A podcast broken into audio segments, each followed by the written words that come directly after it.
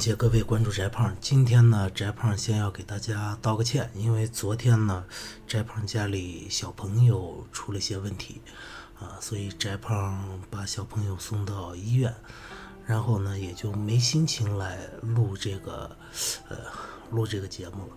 好，今天呢，我们把它补上。嗯，另外呢，就是请大家理解翟胖这个。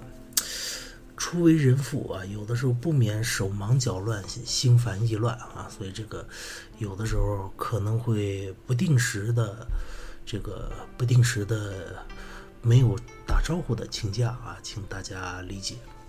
好，今天我们继续讲课。这个“金陵望汉江”李白这首诗，二零一六年新课标一卷的这首诗，这首诗难度挺高的。为什么呢？因为它的第二题叫做运用任公子的典故，表达了什么样的思想情感？好，我们先把诗先回顾一下，《金陵望汉江》作者李白，诗的内容是：汉江回万里，派作九龙盘，横溃豁中国，崔嵬飞训团。六帝沦亡后，三吴不足观，我军混区域，垂拱众刘安。今日任公子，沧浪罢钓竿。他的注解。第一个叫派，派是河的支流，长江在湖北、江西一带分为很多支流。第二叫六帝，代指六朝。第三叫三吴，古吴地分为三晋：吴兴、吴郡、会稽。四。这两句的意思是，指的是今日任公子沧浪罢钓竿。这两句，这两句的意思是，当今任公子已无需垂钓了，因为江海中已无巨鱼，比喻已无危害国家的巨寇。任公子是庄子传说中的人物，他又用很大的钓钩和极多的石饵钓起一条巨大的鱼。问题是，诗中运用任公子的典故，表达了什么样的情感？注意，他给了一个分值。这道题是个五分的大题，五分的题。各位，为什么我要强调五分？如果这道题是三分啊，或者二分，那么这道题的答案应该就是三行到两行啊。那么三行两行它的答法和五五分五行的答法是相当之不一样的。为什么我要这么说？第一。如果它要是一个两分、三分的题的话，那它答案其实就很简单了，你就只要在本句里边结合下边这个注解，马上你就能找到他的情感。哈，今日任公子沧浪罢钓竿，即便我们其他的都不太清楚啊，那我们先把这句翻译一下。那怎么翻呢？就是今天的任公子在河呃在江海里边已经不需要去垂钓了。也就是说，第四第四个注解，人家这儿就已经给了你，已经给了你非常明确的一个翻译了，你就加个今天也就够了。这是翻译，翻译占上一分。然后接下来说一下，他说他的问题是这表达了什么思想感情？这表达了思什么思想感情？我们说过，你不管他任何的古代。啊，诗歌鉴赏题，它的答案都只能是翻译加手法，就是技巧加最后的情感。那么技巧用了什么技巧？这个技巧的话，你就要往前边稍多看一眼了。第一个，我军混区域，垂拱重刘安。今日任公子沧浪罢钓竿。我们会发现，在垂拱重刘安之前，所有的这些句子，汉江回万里，派派作九龙盘，这是什么？这是描写长江嘛？然后横溃豁中国，翠微飞训团，这依然是描写长江的这两个描写。长江，描写长江要干嘛？要用长江，肯定是象征啊，或者是比喻。你说比喻象征了什么呢？比喻象征了后边说六帝沦亡后，三吴不足观，我军混区域，垂拱重刘安。哦，尤其是这句“我军混区域，垂拱重刘安”，这说的是什么？这说的是我现在的皇帝统治非常，哎。非常和谐啊，我们整个国家非常的繁荣昌盛，非常的所谓的安安安，非常的安定啊。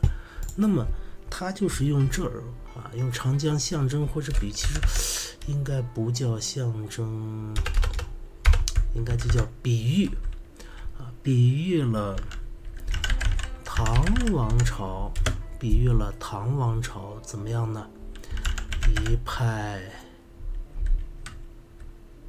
一二三四兴旺的景象嘛，不就是这个吗？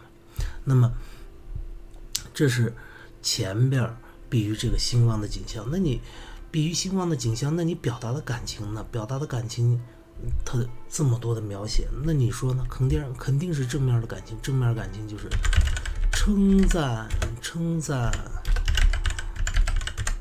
唐王朝的繁荣兴盛，啊你随便怎么说了，都是这些。这是一直到，这是前面所有的写景的内容，哎哎我的妈！然后这是议，这其实不能叫议论，应该叫抒情的内容，这也直接给你点明了，就是称赞。然后最后说今天的任公子苍狼八调杆，我们说过古代诗歌的情感无非就是喜怒哀喜，喜怒哀乐闲思，喜怒哀闲思。首先一个一个排除，他是思吗？他思念谁了？思念故乡了还是思念人了？不是，那是闲吗？闲就是隐逸归隐，超脱。有闲吗？人没说要归隐吧？乐，乐观积极向上啊，这个是乐观积极向上吗？今日任公子沧浪拔钓竿，各位，人家这都说了，比喻以无危害国家的巨寇，以无危害国家的巨寇呢，任公子都罢了钓竿，请问谁是任公子？这个任公子其实就是。李白嘛，其实他就是李白。那李白说：“我现在沧浪拔钓竿，我没干的了。”那你说呢？这叫乐观吗？这还真不能叫乐观，这反而有种淡淡的哀伤。那么怒呢？怒，我们说这是国破家亡的时候，古人的一种情感。有国破家亡没有？人家说国家兴旺。那喜呢？对了。有喜悦之情，国家很兴旺，那当然是值得喜悦的了啊！所以他情感很简单，就两条。第一个，称赞了唐王室的繁荣和兴盛，然后使用了一个什么样的手法来说说出了我我今天任公子没得干呢？对了，这叫对比的手法，用唐王朝的兴盛和自己。没有事情可干来进行对比，那你说突出了强调，突出强调了什么？突出强调了一方面唐王朝兴盛，另一方面自己怎么样了？悲伤嘛，没事干了嘛啊，悲伤可能有点重，你惆怅总行吧？啊，都可以，不都是这些词吗？惆怅，你随便挑一个。这是他整个的诗，他他这个情感的一个规划。好，再回归，人家说任公子的典故表达了什么样的思想感情？如果这儿改成一个二分或者一个三分的题，那你说怎么答呢？那他的答案就必定是两到三行。两到三行，我们能讲清楚呢？那就第一个对比的手法，心生惆怅。这是肯定要有的，是吧？这个无论你是三分还是五分还是两分，它都要有。第二个，对唐王朝兴盛繁荣的一种称赞啊，这个任公子暗含的一个情感，这个情感其实在上一句是表露的垂拱重刘安是最为明显。你大概也就是这一个啊，这一个，然后再加个这一个。然后再加个什么？再加一个翻译，你大概就答这么多，它就是两到三分你的答案大概就这么三点就够了，就完全足够了。两到三分的话，但是请注意，这道题是五分那么你答这三点就不完全，那你还得答什么呢？对了，你还得把前边描写长江这个写景的部分，你还要再打出来啊。这样的话，你的篇幅才可能能满足五行，就是五分的篇幅。所以你最后的答案应该是什么呢？好，我们稍微捋一下。其实如果翟胖来做的做这道题啊，翟胖会这么答：首先先把前边的描写的景物先说一下啊。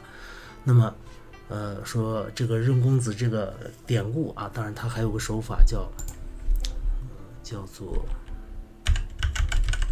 用典，但是他肯定，哎，他肯定不会考你用典这个东西的，因为，你你下边都说了嘛，这个典故出自哪里？这这这这，考他干嘛？是吧？那白给分吗？高考从来不会白给你分，是不是？所以，翟胖第一步会干嘛呢？我会把所有的诗的大致，我们把诗分了三片，我我把诗大致先翻译一下，对。汉江回外里，横窥关中国。这里边就是描写了长江波澜壮阔的景象，然后用长江，接下来就点出它的手法和作用啊。其实一句话就行，用长江来比喻唐王唐王朝一派兴旺的景象，够了。中间两句我们说是抒情，那抒发了什么情？中间又称赞了唐王朝的繁荣和兴盛。而且，如果翟胖来答的话，翟胖还会多说一句：“六帝沦亡后，三吴不出关。”这还有一个叫做古今对比嘛？要不我为啥说六帝？就是魏晋南北朝那南朝的事。我为啥要说三吴的事？古今对比嘛？我还会多答一条这个，然后说啊，称赞了唐王朝的繁荣和兴盛，再加一句话：超越了古。古代超越了古代之前的古代，这是第二个地方完了。那第三个地方，今日任公子苍狼拔钓竿。好，首先翻译，今天任公子已无须垂钓了。我们先把翻译弄出来，然后使用了对比用典的手法，对比和用典作用就一个突出。强调了作者在呃突出强调了，哎，唐王朝的兴盛和作者，呃，这叫作者什么啊？无用武之地的。悲伤或者惆怅，随便都可以。这是在翟胖最后给出的一个答案。我相信我做的这个答案一定是能拿满分的，一定比他标准答案要多啊！不相信，我们来看看标准答案是个什么德行啊？标准答案是这个德行。诗中选用任公子的典故，并不是单纯而热烈的赞颂盛歌颂盛世。好，这个得分点。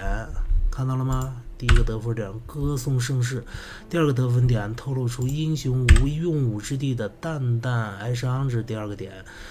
诗的深沉什么表达稳妥？第三个比喻以江水壮阔的气势与唐王朝的盛唐的国力相对应，好，这是第三个点。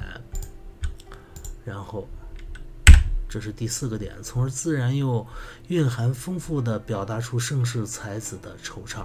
这应该是第四个点，那么这四个点你都有的话，你都有的话，它就会给你满分。那我们的我们的这个答案里边有吗？你看，有吧？说唐王朝，呃，说这个长江用了比喻什么什么，有吧？然后我们还有他没有的古今对比啊，我们还强调称赞了唐王朝什么什么什么什么样，超越了古代，他没有，我没有。